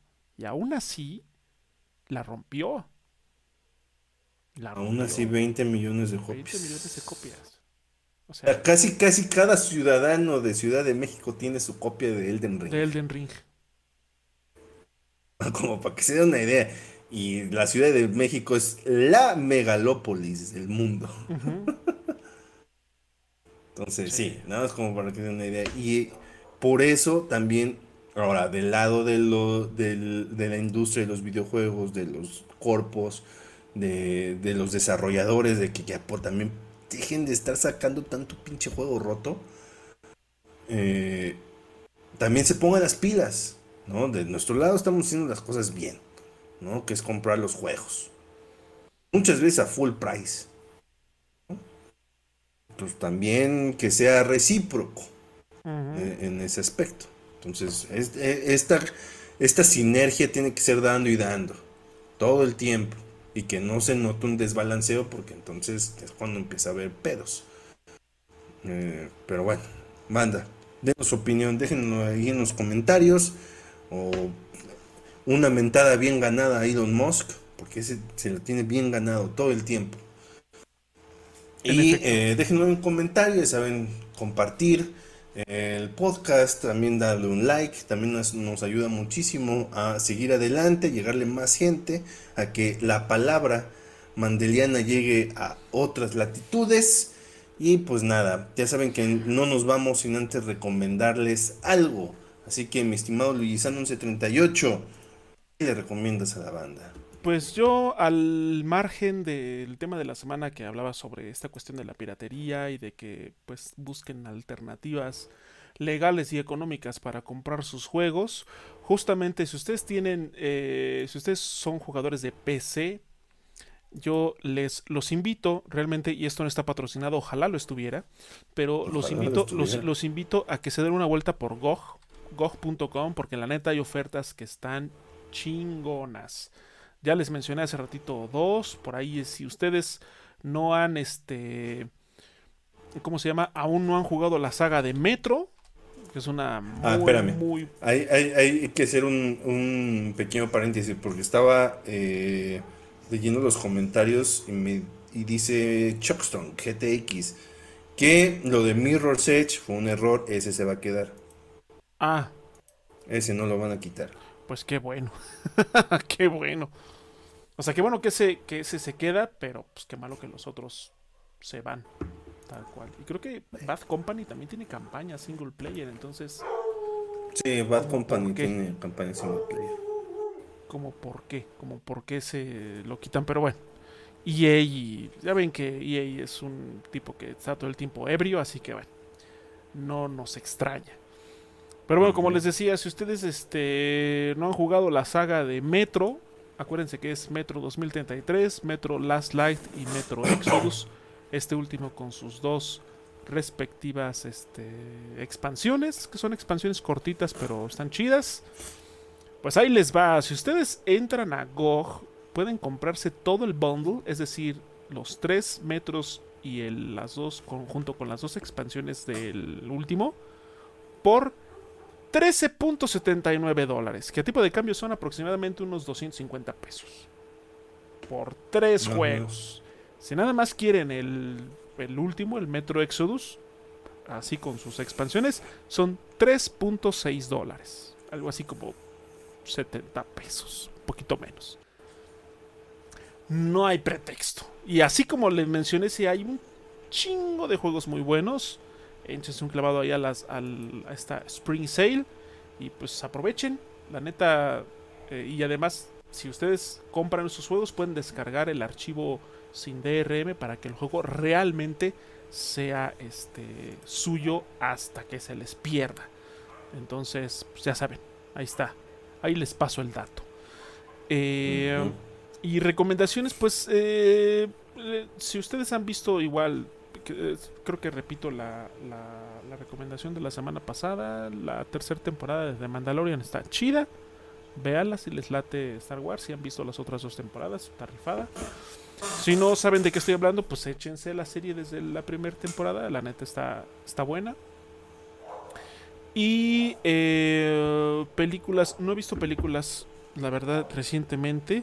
Pero me gustaría cambiarlo, catafixiarlo a propósito de que ya Chabelo nos dejó. Este, les voy a hmm. catafixiar la recomendación de película por una recomendación de YouTube, de canales de YouTube. Uno de ellos es este un tipo que se llama J. Woolen, J-W-U-L-E-N. La neta tiene unos videos de curiosidades o detalles de ciertos juegos. Son 30 detalles de X juego y demás, que la neta están chidos, están chidos sus videos. Eh, el, de hecho, el último que sacó de 30 detalles, no, 30 curiosidades acojonantes de la serie de The Last of Us, el video está muy chido. O sea, se los recomiendo que, le echen un vistazo a ese canal. Y ya. Esas son mis recomendaciones. Súper bien. ¿Qué le eh, recomiendas a la banda? Yo la verdad es que no he visto películas ahorita. Como que agarró una temporada de ver varias películas y, la serie de Last of Us y ahorita estoy como un poquito saturado de eso. Entonces me estoy dando un respiro. Además la que quiero ver está en el cine y no tengo pensado ir al cine ahorita. que es la de John Wick 4, pero no, sé. Lo, consideraré. Eh, en cuanto a juegos, pues he seguido con Horizon Forbidden West. es un juego que me está gustando con sus detalles que tiene en algunas cuestiones. Eh, pero es un juego que sí como que se esfuerza en atraparte. Y sí lo logra. Y ves ahí un icono de, signo de interrogación y dices, ¿qué habrá por allá? Y así te vas. recorriendo el mapa. Y por el otro lado también empecé este Resident 4, apenas pude jugar un par de horas antier y la verdad muy bueno el, remake. Eh, afortunadamente porque pude... Eh, fue una historia un poquito tortuosa porque yo aparté mi copia de Resident Evil 4 este, con descuento. Había, tenía descuento en Amazon. Eh, me salió en, ¿qué? 1359. Eh, ya no había, pero ya no había de PlayStation 5. Pedí una de Play 4. Costaban exactamente lo mismo. Este, entonces la preordené desde inicios de febrero. Ya la tenía yo preordenada. Pero según yo para que me llegara el, el día de lanzamiento, pero Amazon dijo Nel. No. Te esperas. Y me llegó apenas el martes antier, pues. Me llegó. Este, con varios días de retraso. Pero, hey, tuvo descuento de. Porque ahorita si lo quieres comprar cuesta casi 1800 varos. Entonces, está carito. está carito, sí. Está carito. Y la ventaja es que tiene la, la actualización de PlayStation 5 gratis. O sea, metes el disco y te sale ahí un cuadrito que dice Actualización de PlayStation 5, 0 pesos. Descargo. Ya. Eso está bueno. sí. Pues de hecho, mira, ahorita en, Amazon está en 1200. 1200, pero ¿qué? ¿La de Play 4? Las dos, Play 4 y Play 5 en 1200. Uy, pues está súper bien. Todo está más barato que lo que yo lo compré, bueno, porque ya salió. ya salió, pero ahí está. Pues aprovechen, banda. Se aprovechen. Ahí está. Entonces, sí, muy buen juego. Apenas lo pude jugar un ratito. Pero es un juego que ya conozco. Resident Evil 4, jugué el original. O sea, no va a haber muchas sorpresas en ese aspecto, sino más bien como maravillarme de verlo en la mejor versión posible, pues. Entonces, yeah. Ahí es lo que le voy a dedicar el fin de semana a, ese juego. Y campechanearlo un poquito con Horizon.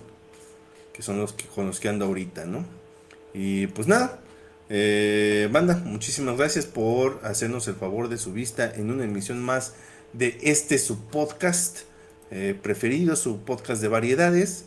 Y eh, los esperamos el próximo jueves con un tema diferente, noticias diferentes, chistes diferentes, pero con nuestras mismas jetas horribles. Así que, banda, nos vemos la próxima semana. Cuídense. Bye. Chao.